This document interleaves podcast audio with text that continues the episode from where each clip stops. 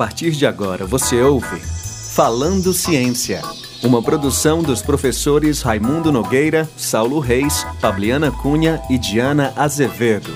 Realização: Centro de Ciências e Centro de Tecnologia da Universidade Federal do Ceará e Rádio Universitária FM.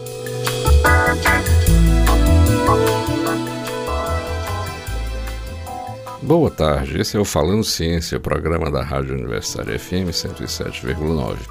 Apresentação minha, professor Raimundo Nogueira da Costa Filho, Departamento de Física da Universidade Federal do Ceará, com a participação dos nossos colegas Saulo Reis, do Departamento de Física. Tudo bem, Saulo? Como vai? Boa tarde. Tudo ótimo, Raimundo. Boa tarde. E a professora Diana Azevedo, do Departamento de Engenharia Química da Universidade Federal do Ceará. Boa tarde, Diana. Como vai? Tudo bem? Boa tarde, Raimundo. Boa tarde, Saulo e ouvintes. E no programa de hoje vamos uh, falar sobre a presença holandesa no Ceará Grande. E para falar sobre esse assunto, esse assunto bastante interessante que envolve todas as ciências né, humanas e duras que a gente imagina, trouxemos aqui o nosso querido Augusto César Bastos e o nosso querido Roberto Bonfim. O Augusto, ele é empresário, membro do Instituto Histórico, Geográfico e Antropológico do Ceará, é arqueólogo subaquático, ok?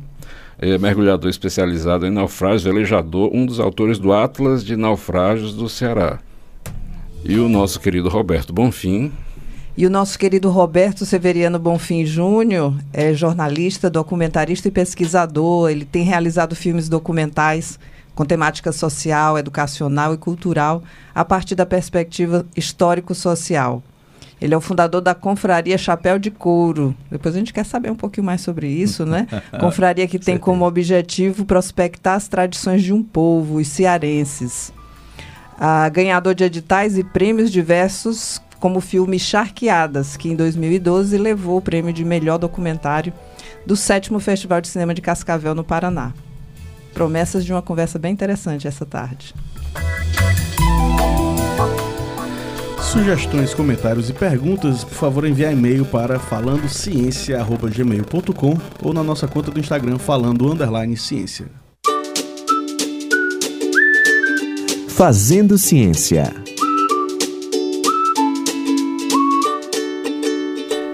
Muito boa tarde, Augusto. Boa tarde, Roberto. Sejam bem-vindos ao programa e vamos conversar aqui sobre esses holandeses que você chama de que neerlandeses. Como é isso?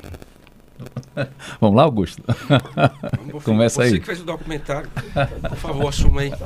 Não, é, é interessante, é um, é, um, é um legado e uma história muito interessante que é, o Augusto e outros pesquisadores estão é, já produzindo muito material acerca disso e nós, com, com documentaristas, né, é, buscamos exatamente essas informações para produzirmos e levarmos para o grande público essa história que está, de uma certa forma, né, Augusto, meio que perdida, não é?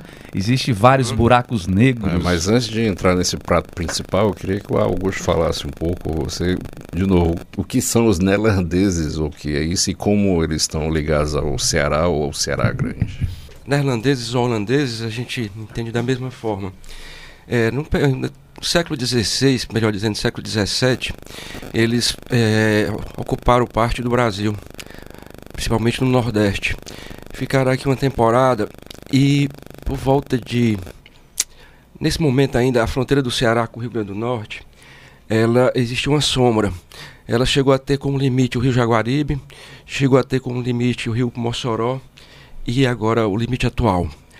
É, Gideon Morris, que foi trucidado ali na Barra do Ceará pelos índios, na época do que existiu o forte lá, na margem do rio, ele, segundo a historiografia, ele esteve nessa região do Ceará Grande, que era essa sombra entre as fronteiras do Ceará e do Rio Grande do Norte. E lá ele começou a produzir sal para exportação. Alguns anos atrás, uns, uns, pesquisadores do Rio Grande do Norte, eles nos procuraram no sentido de identificar a origem de os naufrágios que lá existem. Por conta disso, é, eles nos convidaram para a gente fazer uma operação de campo em terra para identificar uma grande estrutura que lá existe, que a gente denominou de muralha, em função da gente ter ainda no desconhecimento do que é que de fato qual era a utilidade.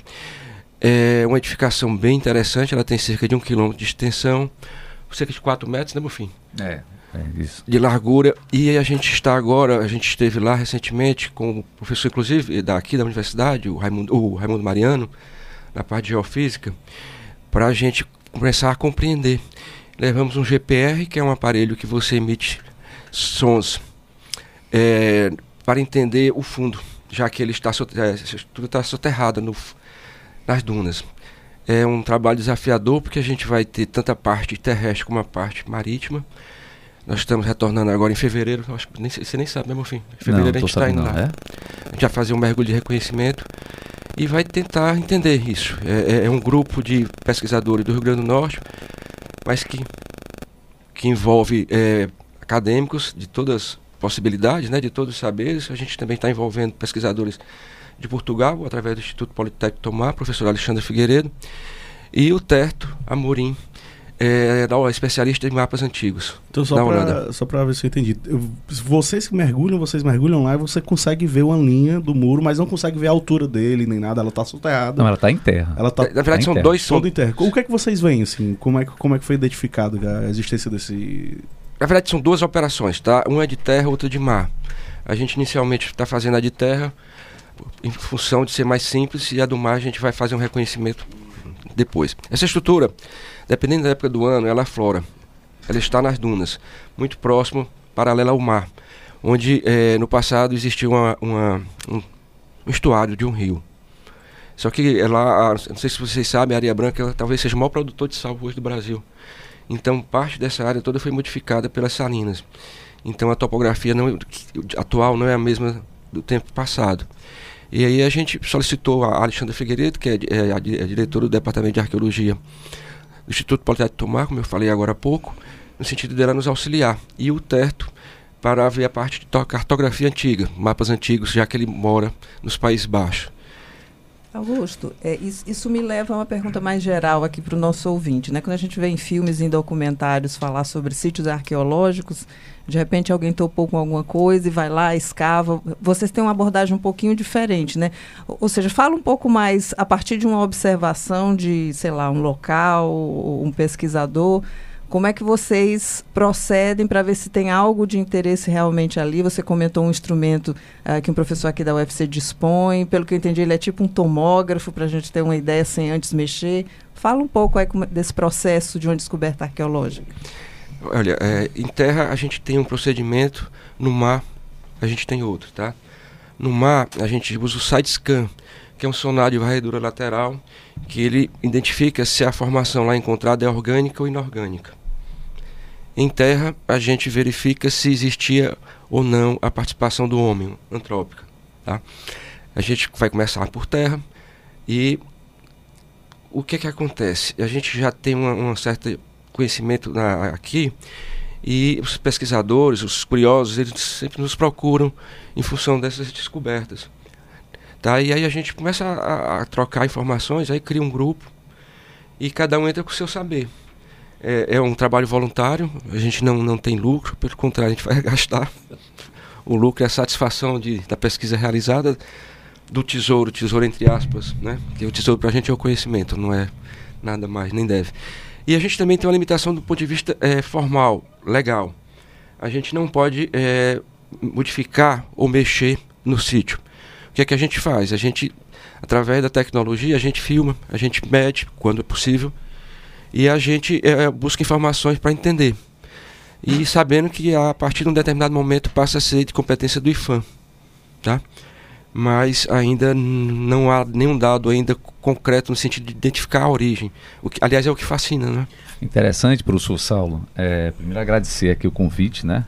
É, professor Raimundo, Saulo e a professora Diana. Interessante que a primeira pergunta que você fez, como é que descobre, né? De uma certa forma, o, o Augusto respondeu, não é?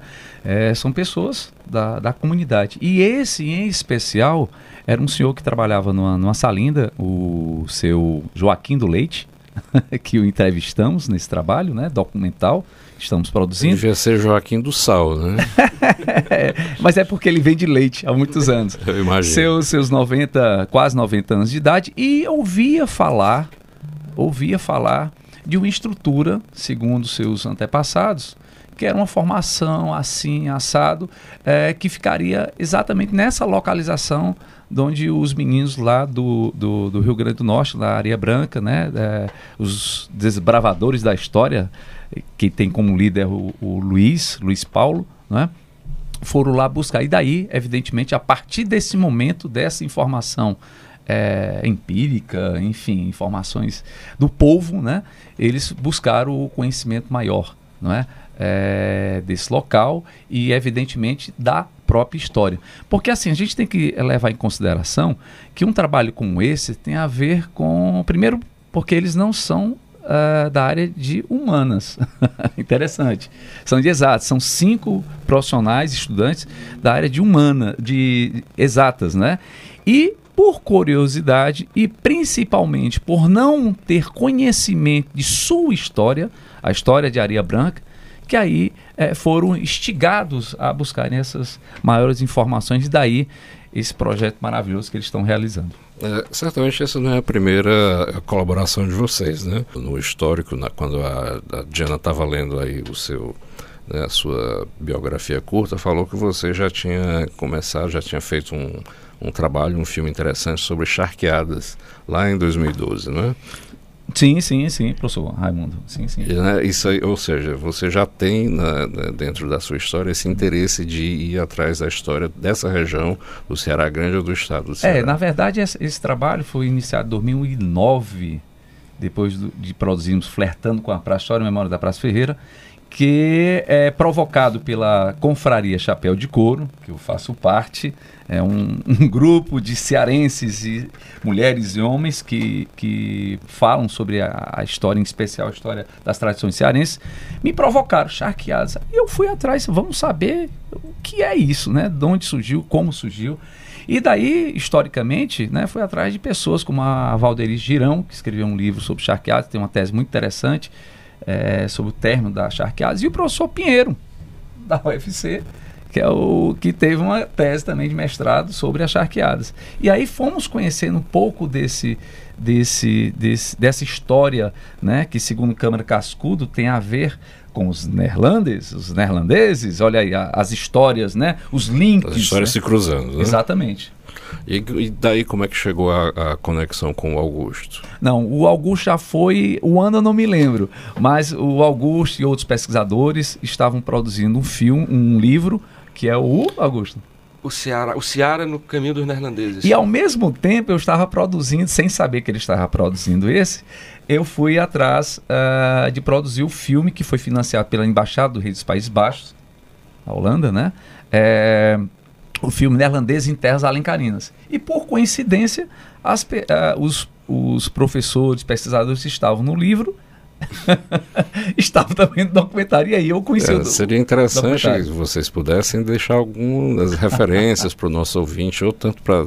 O filme eu acho que está no YouTube. Tá, Neerlandês em Terras Alencarinas. E o livro a gente livro, consegue. Infelizmente ele já é, acabou. Não, tá, a gente esgotou. Mas tô no é, e-book, não? Eu acho que tem, no, tem, tem, eu acho que tem o, o online, né? PDF. Eu acho que tem PDF. Em, Porque esse online. livro, é, o que, é que acontece? Ele foi produzido nos Países Baixos através do teto. A gente conseguiu fazer aqui a coedição, tá? A impressão. Então o Teto fica à frente disso. O Teto ele é especialista em cartografia antiga, inclusive está nos auxiliando nesse, nesse momento de pesquisa. Mas a gente tem aí no YouTube, a gente também tem outros trabalhos, tá? De documentário, a, a minha dissertação de lá para o Instituto de Arqueologia lá de Tomar, ela tá, que é o resgate do palpite, está no YouTube.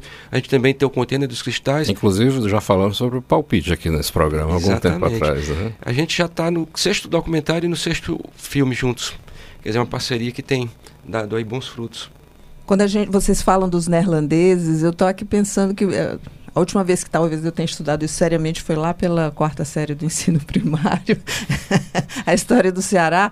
Mas a gente está muito mais habituado a, a, relacionar a influência holandesa no Brasil ao, aos pernambucanos, né, ao estado de Pernambuco. Uh, quando eu penso em Ceará e Rio Grande do Norte, eu penso em portugueses indígenas. Então, a, a partir das observações de vocês, o que é que vocês teriam a dizer para contrapor isso aí? Augusto? Bom, mas você colabora. Bom, é interessante a, a senhora falar isso, professora Diana, é porque quando da, da, da apresentação do projeto para a Embaixada do Reis Países Baixos, sobre essa história dos neerlandeses no Ceará, eles falaram: o que, que tem um Ceará? Os holandeses no Ceará? E essa história tinha que ser contada. E o Augusto contou e eu contei.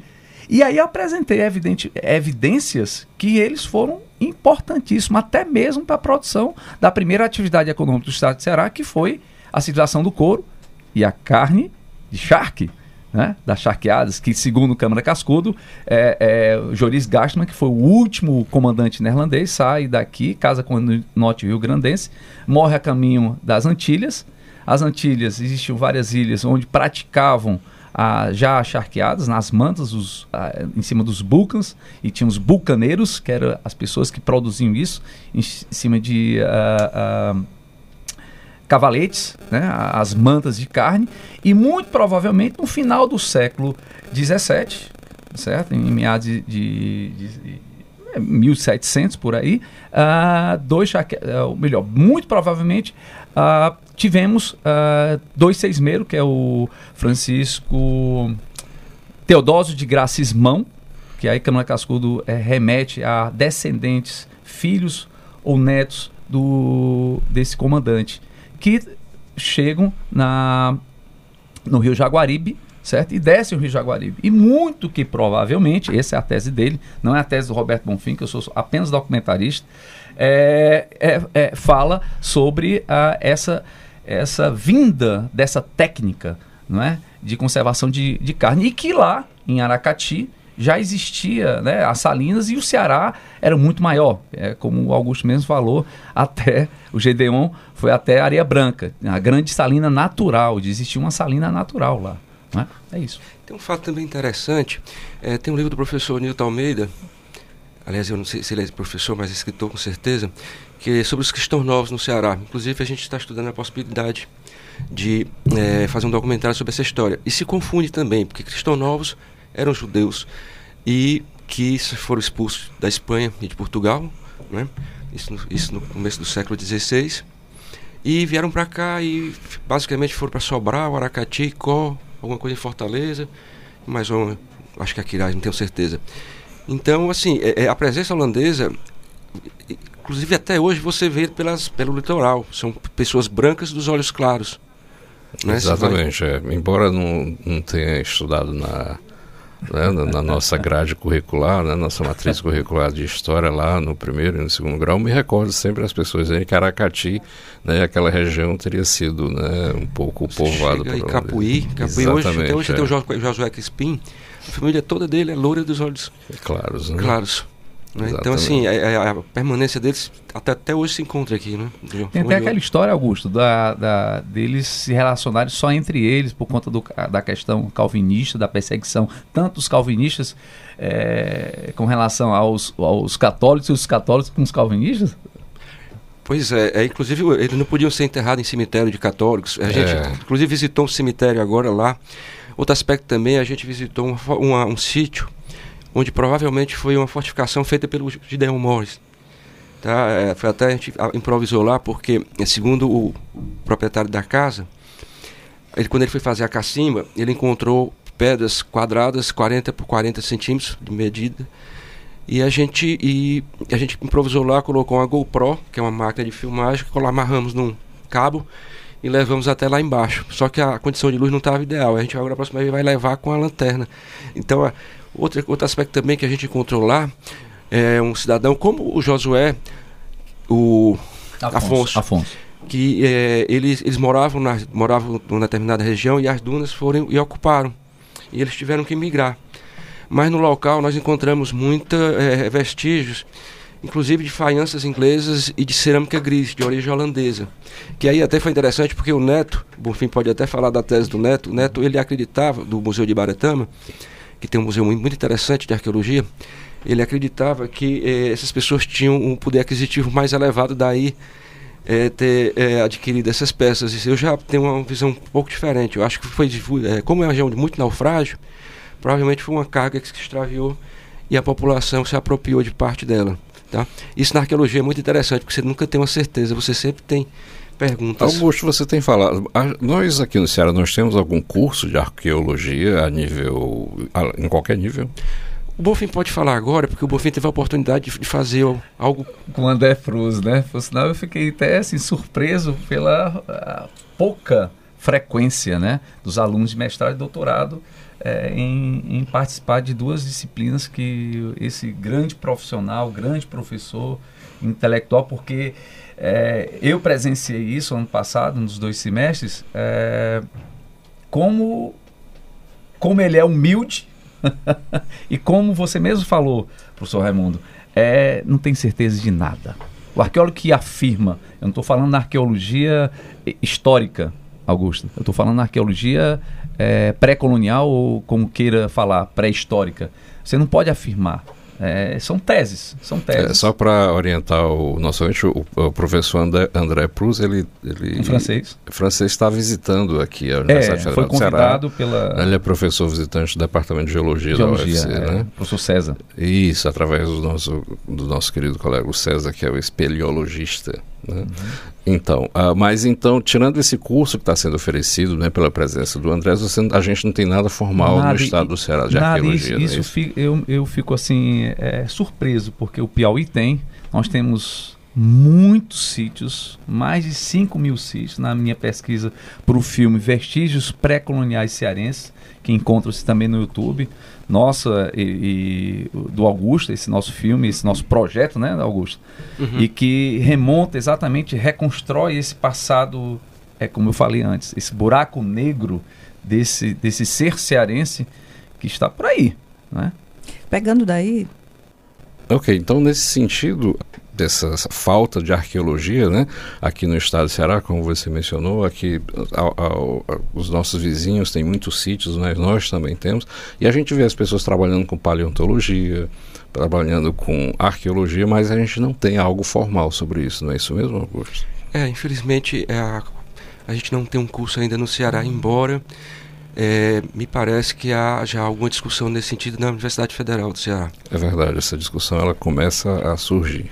Agora, seria interessante, né? A conversa aqui está muito boa, mas o nosso tempo já está quase se esgotando. Seria bom que a gente pudesse lançar aqui uma semente para continuar essa conversa e focar um pouco mais nesse projeto atual de vocês, que tem essa, esse do que vocês intitularam de alguma forma? Como é que vocês chamam? Como é que vai ser o título é, desse, desse projeto? É, os meninos, os meninos não, os pesquisadores de Areia Branca, os grandes idealizadores desse projeto, o Luiz Paulo e a turma lá dos Desbravadores da História, O Segredo das Areias oh, na sombra do Ceará e do Rio Grande do Norte.